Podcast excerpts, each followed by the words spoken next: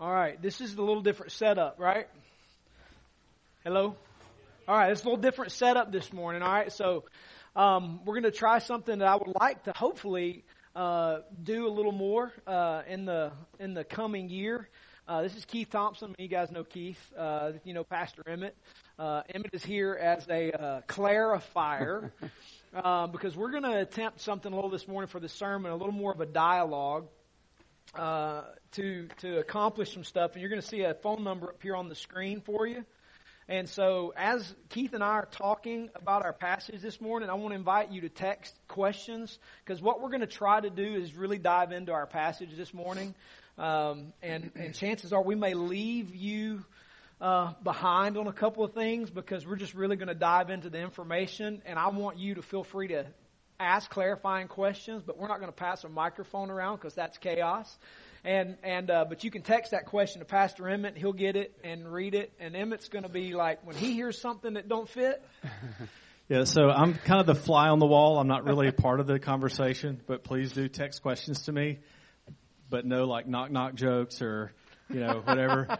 I, I do want to give one caveat at the beginning of this. I may not have your phone number in my phone, but I'm a man with a certain set of skills, and I will find you. so, good questions, and we'll pass those along, and uh, we'll go from there. He will jack you up too, man, if you mess that up. So do not do not do it. Our passage this morning is Genesis 50:20. So I want to invite you to, with your Bibles open, to go to Genesis 50:20 because what we want to do in our discussion this morning, and Keith's going to probably uh, interrupt me, and I'm going to interrupt him, and Emmett's going to interrupt us together as we walk through Genesis 50:20 uh, because we want to accomplish some goals together this morning as we sit here um, as followers of the Lord and and as as uh, members of this fellowship who are in covenant community with each other mm-hmm. and, and, with you together in various groups along uh, our church. We want to model. You're already getting texts from people. Good Lord. Um, we said nothing. Like, what can you even be asking, right? So we want to model some gospel saturated conversation uh, that we hope you'll model. We hope that not only in your radical life groups, but you sit down at, at a coffee shop or you sit down somewhere at your job over lunch. We want you to talk like this about the Bible. So we want to model that for you. We're probably doing that already, but we do this regularly mm-hmm. together and we want to do that with you together. Think like if you podcast any, you listen to podcasts, think of this as a live podcast. Uh, the notes are on the blog that we have in front of us, and this will be recorded so you can go back and listen uh, as well. We want to help you think deeply on reading and interpreting Scripture. And then finally, we want to help set the framework for the rest of our study through Genesis 37 to 50. Genesis 50 20 really does set the framework and interpretive lens for the rest of our study in the book of Genesis. So, format I, Keith has three observations. I have three observations. We've we've been meeting and talking through this for a while. we'll or see. a few more. We'll yeah, or a few more. Because this could really. Keith and I.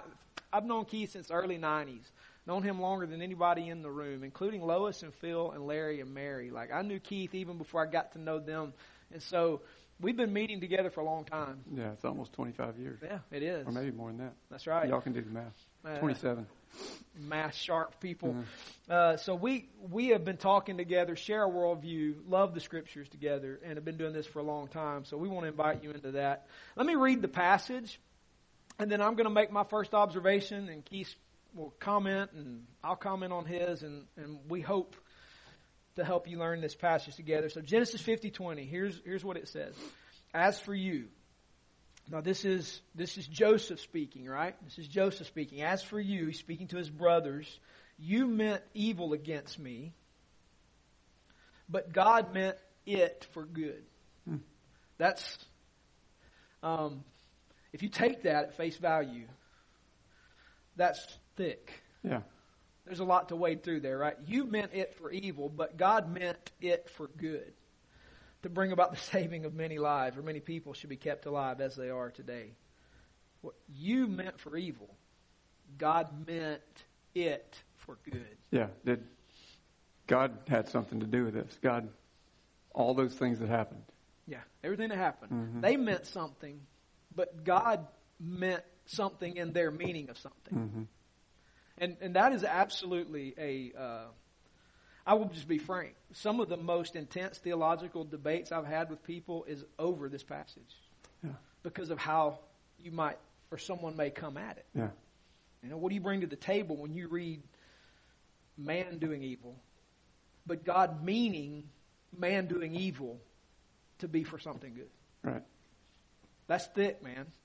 That's not easy, right? And so Genesis 50:20 really is the interpretive lens that is really the only thing that's going to help us make sense of the narrative of Genesis 37 to 50. And so what I want to do uh, real quickly, and my, my first observation is just this, that it needs to be our interpretive lens and framework by which we interpret everything for the rest of our study through Genesis. And the reason I say that is because Genesis 50:20 is not the only place the scriptures comment on this.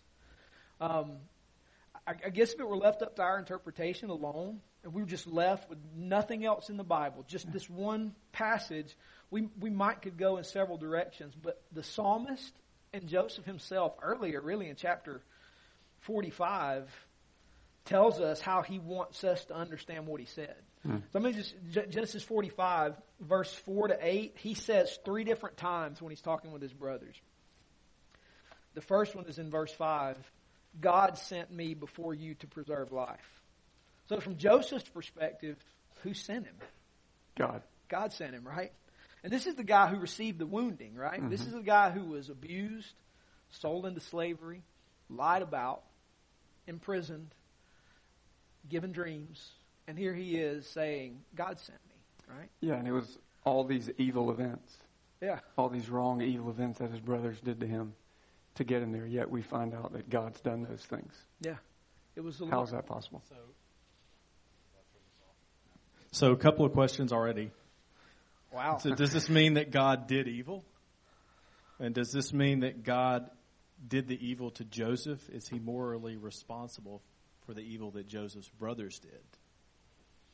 Let's answer that question. Who did that? Hey, Keith, I'm going to let you answer that question, all right? Yeah. I also have the same particular set of skills as Emmett, and uh, I can find Right. you. Now, let, let's get after that. Let, let's hit that. Let's answer Okay. that. Let me read. Let me read these other two, and then let's answer that. I think, and let's kick it back and forth. Okay. Um, so, from Joseph's perspective, in verse five, God sent me. Verse seven, God sent me before you. Verse eight, so it was not you who sent me, but God. Okay? And then Psalm 105, the psalmist says this when he, now this psalm is speaking about Yahweh, when he summoned famine on the land, so who summoned the famine? Yahweh. And broke all supply of bread. Who broke the supply of bread? Yahweh. He had sent a man ahead of them, Joseph, who was sold as a slave. His feet were hurt with fetters, his neck was put in a collar of iron until what he had said came to pass. The word of the Lord tested him. So, who brought the famine on the land? Who broke the supply of bread? And who sent the solution?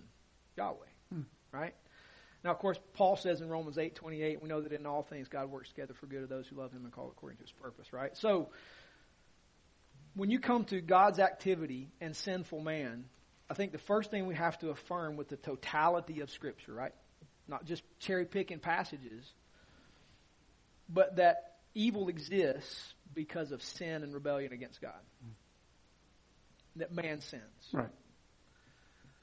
But man sinning isn't on the same level as the sovereignty of God in ruling the universe. Sure. So, so God, who is sovereign, can mean sinful man, sinful activity beforehand to be bent for good. Mm. Yeah, so um, we have evil inclinations. We have good inclinations. We have evil inclinations. We have things that we want that we don't get out of the world. Yeah.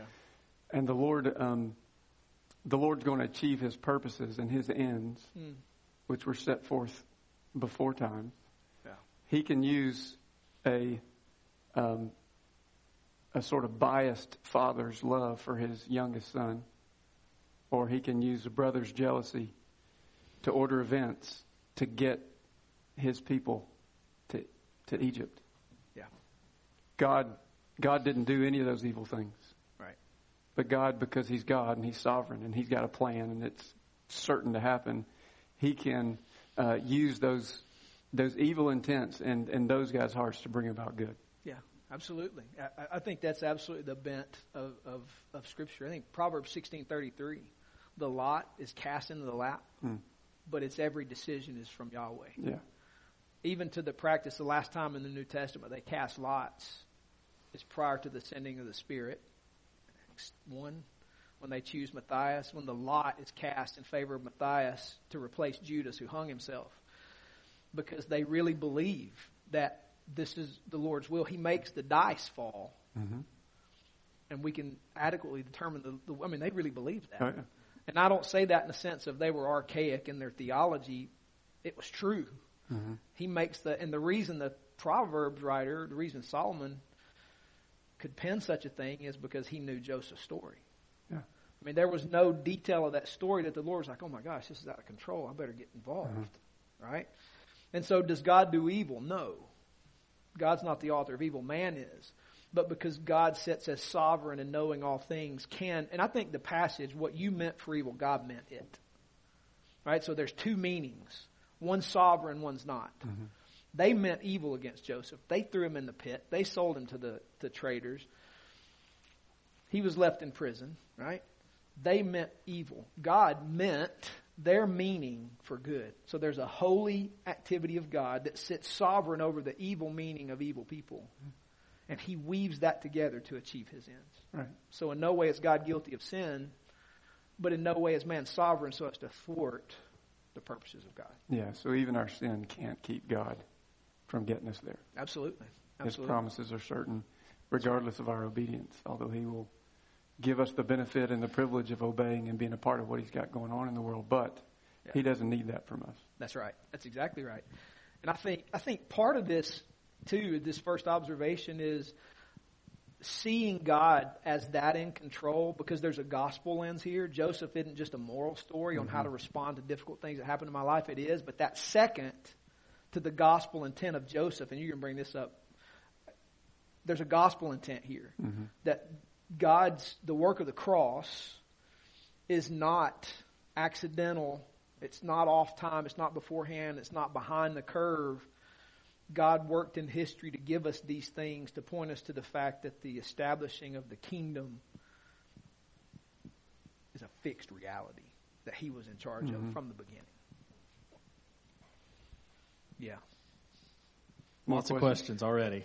Nice. Uh, some questions dealing with how do you how do you resolve this this interplay between God's sovereignty and yet man's responsibility? Um, God is clearly orchestrating. God clearly is acting and, and says He has a plan from the beginning. And yet, how do you re- resolve these two things? Um, and how do we deal with the truth of this and explain it to people who are hurting uh, without them receiving it as a cliche or kind of glossing over their wounds? You, can you do the first one? And I'll answer the second one because I have a. Yeah. Um, that that may be that may be application for later on. No, that's So- good. No, that's excellent. I like it. Yeah, I'll forget it by the time I get to the end here. Yeah. So yeah, how do you reconcile that? Well, you know, better men than me for thousands of years haven't figured that one out. I mean, I, I don't know the answer to that, but I, I know that um, you know I grew up in a I grew up in an Arminian church. I guess would believe that it's complete free will. Um, that was the thing that I always learned. I started reading the scripture as an adult, and I saw so many, so many uh, references to the Lord doing things in spite of someone's behavior. And it's just over and over and over in the scripture. So I had to deal with that, and I was wrestling with it before I even knew what reformed meant or any of that stuff. But I did get the thing, go to seminary, and you read all these books where people, it's like the cover would, would suggest they've got it figured out. And I'm like, well, sweet. I'm going to get it finally. and you read the whole book and go, he doesn't understand any better than I do. Um, um, ultimately, for me, um, I think, you know, we serve a God whose ways aren't like our ways. We'll get to heaven one day and we'll understand how God could be completely sovereign and have a plan from the beginning. And I'm still responsible from, for the for the decisions that I made. And in fact, all these decisions and all the ones as they, they link together get us to the end that He prescribed for us, which is super hopeful for me. Yeah. Um, we're we're not on a ship that's sort of up to us to get the right decisions made and that kind of thing. We rely on a, on a sovereign God. But um, it's true. You have to believe what the Bible says, and the Bible shows that God does things in spite of our behavior. Yeah. And so um, that brings me great comfort, and it also puts me in a place of humility because one thing that's true: no one ever gets to, no one ever meets God, whether it was Jesus in the flesh Right. or some manifestation of God that wasn't the flesh. Every time you meet God, and I had this conversation with somebody this morning, you're face down, Yeah. prostrate before the Lord. You're not going, oh, by the way, that's not fair. Right. No one ever does that. Yeah. Yeah. So, you know, would I like to um, craft a God that is always fair, that, you know, hated Esau before he was born? The, I don't like that. You know, there, there, we can talk through that and try to figure it out, but the Bible says that, and what I had better do is go, you know better than me. Yeah. You know, and so ultimately, when it comes to trust and salvation, you know, have you placed your faith in the Lord? For me, it's have I placed my trust in Him, and even that eh, that even means, Right. do I trust Him when I don't necessarily have it all figured out, and He may have a way that's right that I can't understand Right. yet. Absolutely. I, when running across this question with folks that I interact with who don't know the Lord yet, and I'm trying to introduce them to Jesus, it's similar questions. How do you reconcile? If they have biblical background, some some knowledge of what's in the Scripture, it's a similar question. And I think Romans eight twenty eight really the part of the passage that's easy to skip over. And it's a very evangelistic statement, and we know that in all uh, we know that for those who love God, all things work together for good for those who are called according to His purpose. For me, it's an invitation to know Jesus. There is no promise in that passage that He's working for the good of those who don't repent and believe the gospel. I have no promise No. for anybody outside of Christ that He is working for their good. Mm-hmm. Um, I can't biblically make that statement. What I can say is if you will repent and believe in Jesus, if you will turn from your sin and come after Christ and follow Him, you can rest assured that no evil will ever befall you. Mm-hmm. Surely goodness and mercy will follow me all the days of my life, and I will dwell in the house of the Lord forever. Right? And and so, so it's an evangelistic opportunity. Uh, I always present it as there's no promise. In fact, if you don't repent and believe, you're going to go to hell. Mm-hmm. But if you repent and believe, no evil can touch you. Mm-hmm. I mean, that's beautiful. And and what do you say to somebody who's struggling? I will say the reason I want to answer that question. Some of you know know me know uh, probably you know my answer to that question. I wasn't raised in an ivory tower. Uh, home life for me was awful, terrible, um, and uh, and I was put in an environment that my parents did not do this to me, but it was done to me by others outside of my home. Abuse. Um, I grew up knowing nothing but chaos. I grew up knowing nothing but being abused. And so, how do you speak to people who are struggling? I'll just say this to you. If it wasn't for these things, I'd be a basket case. I can sit here and say to you, it is a balm to my soul to know that evil people may do their thing, but God, who is good, was superintending it for my good. Yeah. And by repentance and faith, the realization of hope is real. Um, and so, and so, I say that not from an ivory tower of theological debate, but from the experience, the crucible of experience. It says the details. I can I can go back and trace those things to having a Daniel Jolly in my home. Compassion for those who didn't have results from that. Does that make sense? And only God can arc those lines together. And so, And, and I would say, just pastorally, uh, these are things that we only see in hindsight. yeah, These are things that the the place of faith for us to trust God's goodness in the moment. We'll see later in hindsight the story that He was weaving, but it's almost always impossible to see that in the moment of what God's purposes are. Mm, that's good. Absolutely. Which is important to have a biblical perspective to look back with, right? Some lens to look Yeah. back and interpret life through. Man, this is Yeah. You were at work. Yeah. So one of the questions that came up came in had to deal with um, this the nature of this naming of Joseph's sons um, in Genesis 41, uh, starting in verse 50. Before the year of famine came, two sons were born to Joseph. Asenath, the daughter of Potiphera, priest of On, born them to him. Joseph called the name of the firstborn Manasseh, for he said, God has made me to forget all my hardship and all my father's house. The name of the second he called Ephraim, for God has made me fruitful in the land of my affliction. So this is this is him looking back already and seeing kind of having God's hand on his life and seeing, okay, God has done this for me and Yeah. pr- God has prepared even something greater in the future for me. That's good. I want you to jump to your observation, Keith, because Okay. there's some. But I want to say before you do, I want to say this. I think there's. Um, we have to be careful with our victim mentality. I was a victim. I can't. Sure. That's a fact. Yeah. It's a fact. But that victim mentality biblically cannot define me. Mhm. Yeah. there has to be a sense in which if I'm a Christian with a Christian worldview, I read that passage and I see, and, and this is where we come from the gospel picture down to some application that I don't have to live as a victim. I can see the Lord working and weaving together to do good, and I can live in that. I'm going to make a mm. decision to live in that because of Christ who has redeemed my will.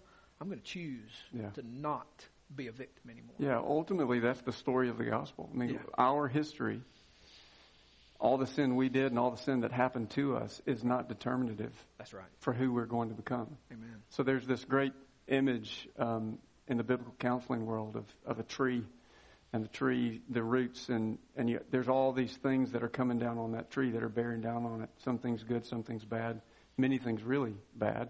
Right. Um, but Christ comes in and redeems all that, and so it doesn't matter what we've been through and what we've the the the supernatural nature of what happens to a person when they're born again and they're regenerated and they're given a spirit that they didn't have before. Hmm. Th- All that says we've got power Yeah. to overcome things that really that an unbeliever can't Yeah.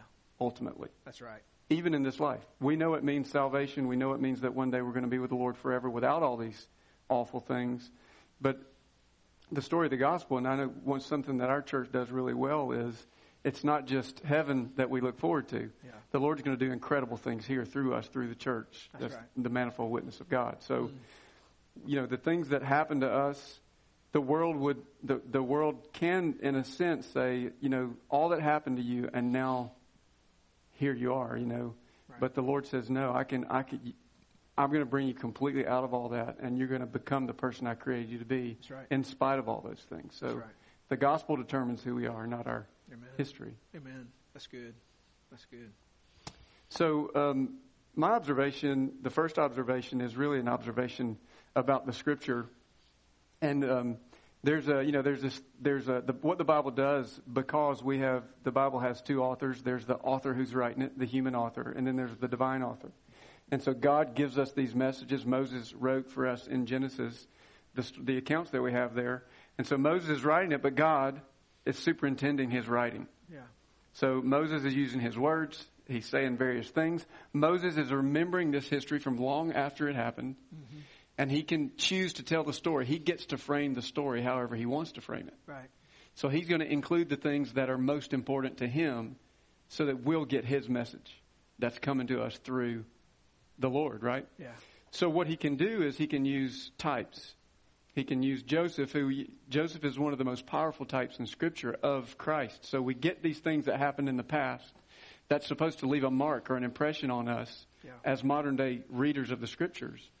Um, we read the story of Joseph and we read all that happened to him before, after, and then how it all turned out. And it points forward to um, the, the mark of a type is that the, the first instance of a thing or an event or of a person is never as good Yeah. as the thing that's coming in the future. Right. So one of the marks of types in scriptures as we look for those things is that we see Joseph who overcomes a lot of things, ends up on the sort of in leadership and Right. resolves a lot of things that we'll talk about later. But it's never as fully and completely as Christ did. Right. And then that points forward to something that's going to set things right forever. So you got this type, and um, the word literally means like something that's been stamped. You, you get this um, idea of a coin, and you, you, you type it. Right. You stamp an image into it, and that image is there. You can feel it, you can touch it, you can see it. Joseph sort of he is a he's a stamp on Scripture that helps us know how to read Scripture. Yeah. This happened once, Yeah. and goodness, look at David, it happened again. Right. Look at Daniel, it's happening again. Right. And it helps us Yeah. know what to expect in the future from the scriptures. Yes. And what we would see is we'd see in the New Testament, we'd see guys referencing that. So, did Moses need to know that when he's writing the story that Jesus was coming? Hmm. Not necessarily. Right. Because we have a divine author. Right. Like, how can the scripture do that? How can Moses say these things, Right. Keith, and you're telling me it's about Jesus? Well, because God, Yeah. we believe, as evangelicals, we believe that the scriptures are written by God right. through these men. So what that does is it gets you super excited about reading the scriptures. You, Yeah. You're like, man, there are, there are sort of cool things in here Yeah. that you can only recognize if you're reading it often and a lot and in big chunks. That's right.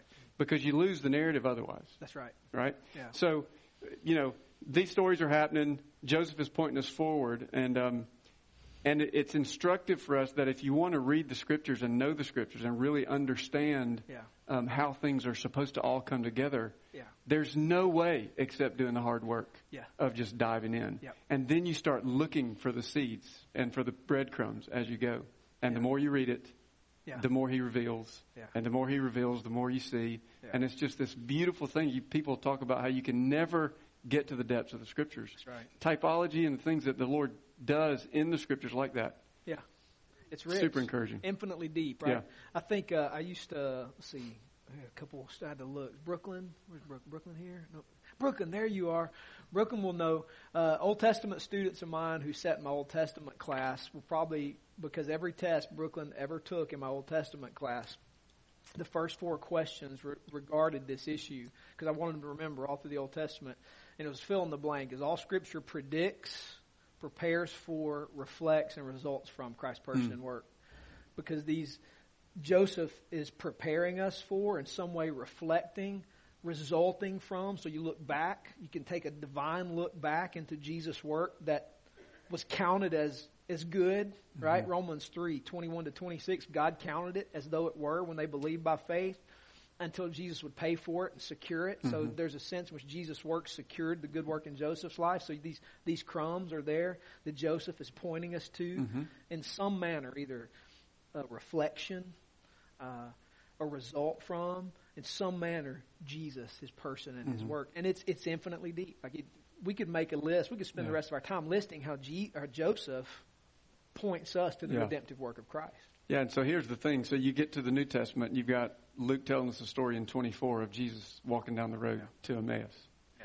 And so the question is, well, man, that that's for seminary people. Like that sounds really complicated. I'm not into all that. Right. Except that Jesus is walking with these two disciples, and he rebukes them for not recognizing that he wasn't going to come in the form of a king like they thought. Yeah. He- Jesus expected them to know because this, the Old Testament gives plenty of information. You just got to read it Yeah. and you got to understand it Yeah. and you got to be raised in it and you have to Yeah. sort of let it meditate and sink in. So Yeah. I believe the Lord expects us to know these things and recognize these things as we read the scriptures. Absolutely. We can't live life and interpret the world rightly without it. That's exactly right. Let me take example. Here's here's Joseph. I mean, you can take, and we'll do this as we start studying through. But Joseph, um, here he is, uh, mistreated, uh, misunderstood By his own. by his own.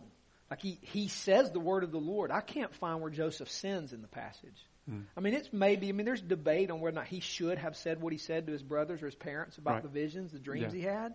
But he didn't sin by telling them. He's true. It's just true. Mm-hmm. And he was hated by his own for speaking the word of the Lord. Mm-hmm. I mean, does that smell? You smell it? You sniffing it? And and then and then he is imprisoned, mistreated for the sins of his brothers. Like he substituted, they're the ones that should have been sold Yeah. into slavery and put in prison. They should have starved to death Yeah. for their sin, but God sent one ahead of them hmm who would rescue them by paying a price they didn't have to pay. I mean,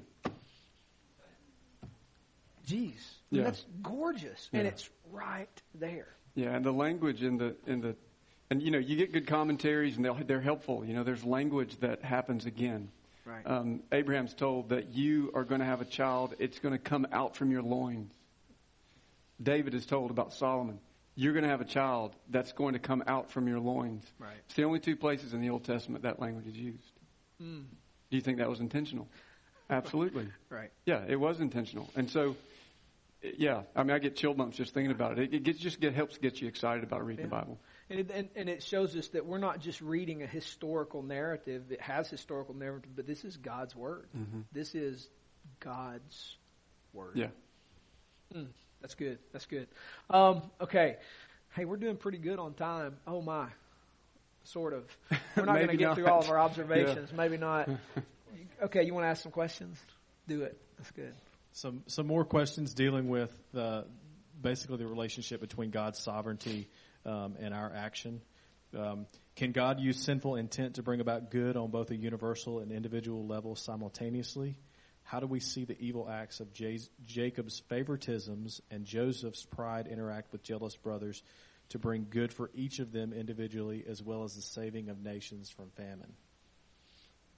That's, the answer to the first question is yes. Yeah. that's one. Yeah.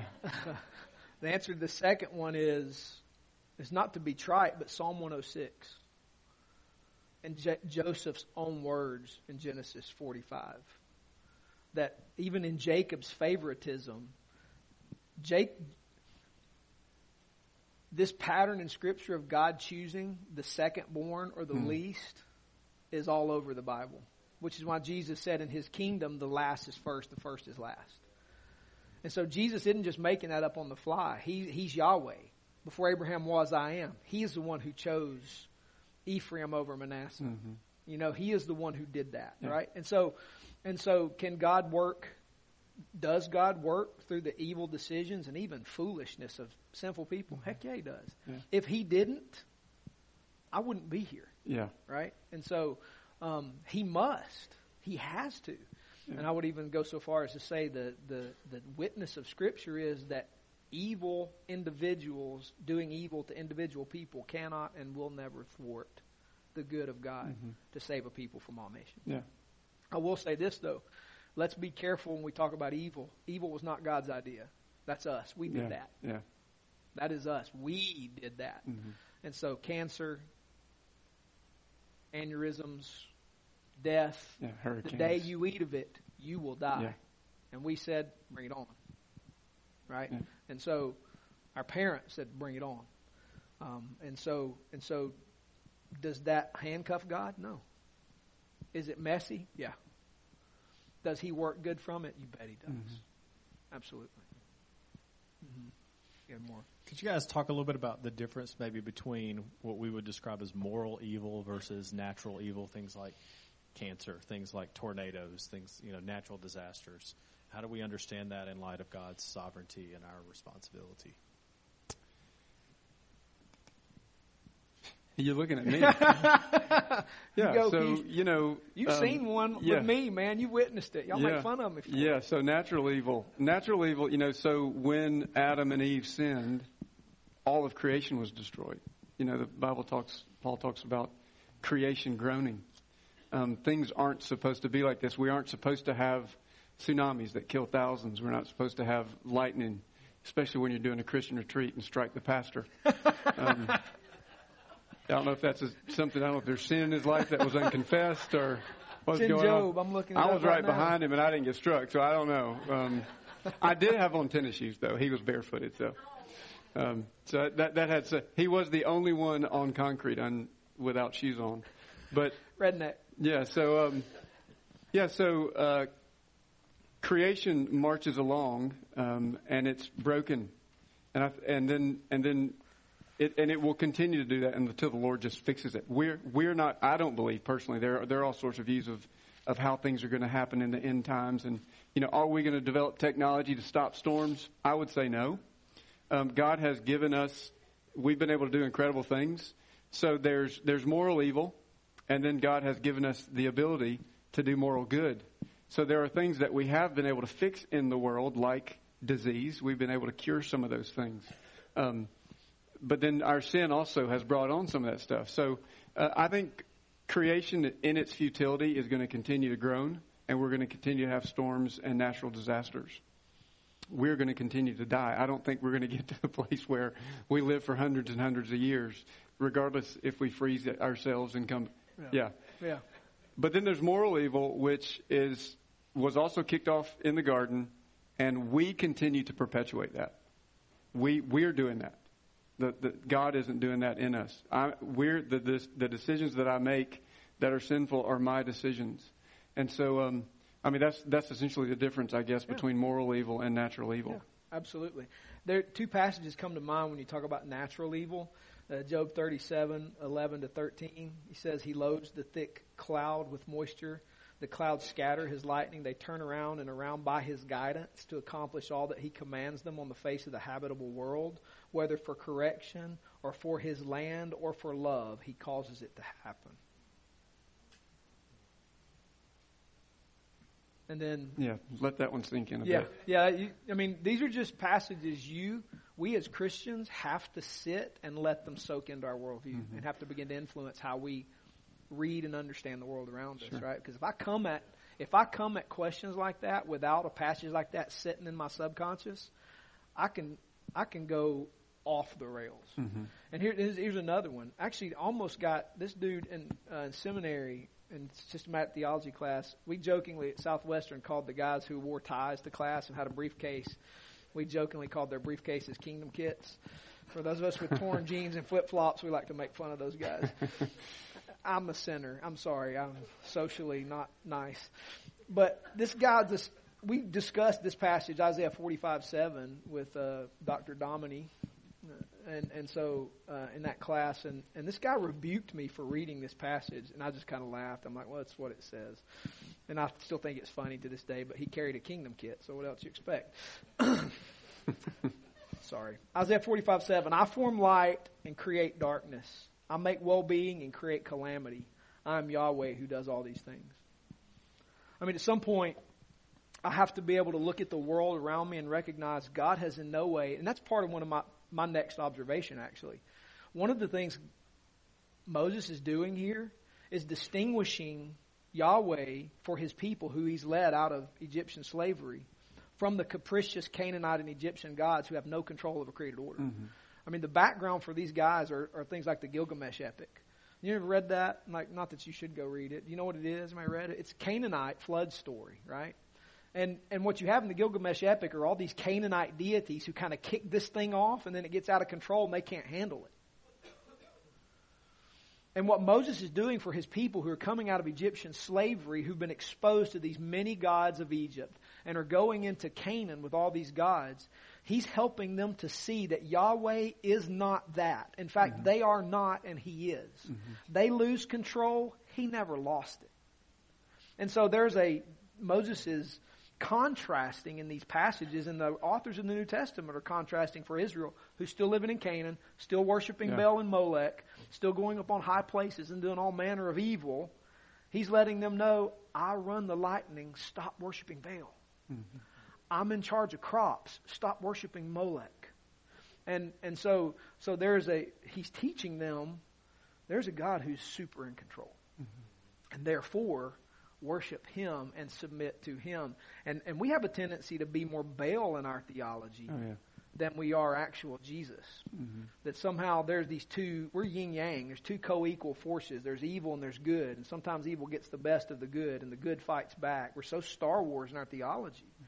It's the force, man, two sides. And the Bible never presents anything other than Jesus who is in sovereign control of the lightning, the wind, the storm. He sends it when he wants, he withdraws it when he wants and he's accomplishing good things through it. And he even said in the Job passage, sometimes for correction, sometimes for good, sometimes for love.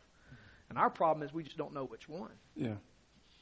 And, and then we have to come to the text and say, Lord, I trust you to be good. Yeah. These verses are everywhere Yeah, in the are. scripture. They're they're all over the place. God, um, you know, we're talking about a guy who really, because of nothing that he did, ends up in uh, slavery Yeah. and then a dungeon Yeah. for years. That's right. Um, if we had come to Joseph at any point along there and said, "Joseph, God's doing this," Yeah.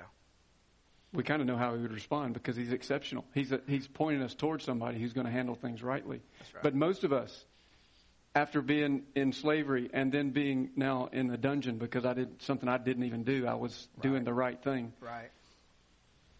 The Lord's doing this to you, Thompson. Yeah. You know, it, at the end of the day, it ultimately points me to am I willing to trust Him enough to just trust Him? Just trust Him. It, I get no promises in this life. I've got my, I've got a brother-in-law who's not a believer, got diagnosed with kidney cancer last week. Um, I've never heard him really say anything about the Lord.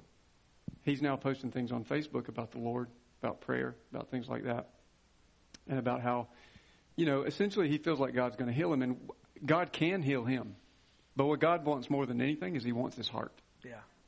And even if it took this to get him saved and then he dies in six months, Yeah. we all say that's a big win. Amen. Now, that is a crazy thing to say. Yeah. And I would never say that to him right now. And he won't be watching this, I promise. um, but, I mean, ultimately, that's the way it is. And if we're not Right. willing to, to believe that God's in that much control, That's right. then life can take on, there is suffering that's meaningless. That's right. But in a Christian worldview, there's no such thing as meaningless suffering. That's exactly right. Um, Amen. Guys, we really we gotta we gotta stop. Like then we're not even we we didn't even get all of our stuff. Um, I one say there, there are a lot of questions, um, and maybe we can do like a, a follow up blog or something to to address some of these. Lots of questions dealing with still this this interplay between God's sovereignty and our responsibility, and and how do we do, how do we understand God's activity? One of the one of the overarching things that we see throughout Scripture is that God is holy. Everything that He does is right and just. Yep. And we have to we have to attune our mind to that fact or to that reality that when God acts, He may be acting out of judgment, but that judgment is always holy. It's always right because of who we are and what, how we have rebelled. Yeah. Um, but we'll, we'll maybe we'll address. Yeah. There's ten or twelve more. yeah, this uh, is good. Some even coming in right now. We so will. I will get these questions We'll- from him, and we'll hit them. We'll, we'll, Yeah. do, we'll do a post and, and hit hit them. But I, I do want to say this. I think there's an important thing to recognize here pastorally for us, theologically, pastorally. That's really important. One of the ways that we begin to recognize the idols of our heart is when Scripture begins to create conflict in our mm-hmm. soul. And, and what we think and really believe grinds into what God says. And, and Lesslie Newbigin calls that the missionary encounter. That the gospel, this, this truth of who God is, begins to grind against the entrenched idols from the fall. And they fight back. And there's an internal conflict over what we experience versus what God says, and they don't match.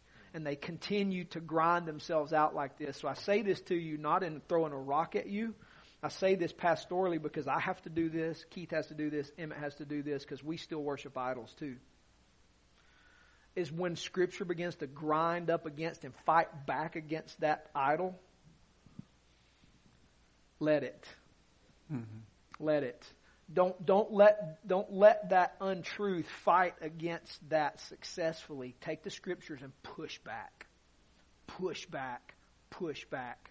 Because there's when you find the win that the Lord begins to overcome is when that truth begins to take root, and that's where peace happens. Take my mm-hmm. yoke upon you and learn from me, for I'm gentle and lowly in heart, and you'll find rest for your soul. For my yoke is easy and my burden is light. Jesus wasn't lying. If you will take those on, He lightens that up. Yeah, we, we, we have to, eh, we're people of the book as Christians. We're people of mm-hmm. God's Word, and we have to be willing to say, my wisdom, just like I talked about earlier in the Lord's Supper, my wisdom is not better than God's wisdom. And I may not understand God's wisdom in this moment, but I'm willing to submit to that wisdom until the point that I can understand it. I'm willing to say, God, you are right. I, I may not understand it, but I'm willing to, to, to walk in that. Yep. Last thing, and then we're gonna the guys are gonna come lead us in worship. Um, do this. Do this. This is what your radical life group is for. Okay, and and outside of that, go get coffee together. Because guess what? The same Holy Spirit that dwells in Keith and Emmett and me dwells in you. Same Bible we have up here, you have. You have every resource. And the crazy thing is, the Holy Spirit really will teach you. He will answer these questions. Lean on Him. Lean into Him. And it happens in the dynamic of community. It will not happen mm-hmm. isolated. You gotta, this is a short conversation. These can go two hours. Mm-hmm. And so grind this stuff off with each other, and, and I'm telling you that you you will find answers and discover you have everything you need already there. Isn't that cool? And I'm gonna pray for us, and we're gonna worship. Father, thank you so much for today. Thank you for this opportunity to do this with my brothers and uh, in in the fellowship today. So, Lord, I ask that you would you would cause your word to be the lamp for our feet and the light for our path. Help us to hide it deep in our hearts that we might not sin against you. Holy Spirit, I ask even now that you would be the balm in the soul where there is discord, that there is a conflict. Holy Spirit, I ask that you would be the guide and counselor. Jesus, you said he would do that. So, Holy Spirit, we're asking you now to be that counselor in this moment who wells up and fills your people to bring about faith, to bring about trust, to bring about hope, and to bring about joy. Well, we pray that you would fight against darkness, for even the enemy came against our parents in the garden with the lie Did he really say that? Is that a truth? And they failed. Lord, we pray that we would not fail today, but that your word would truly set the course. And so, Lord, Holy Spirit, produce the peace that comes with letting you run the ship and with us walking in a yoke with you as you pull it, and we marvel at your glory. Lord, we pray that you'd bring worship from our lips now, and that you'd be exalted and we would be encouraged. We pray in Jesus' name.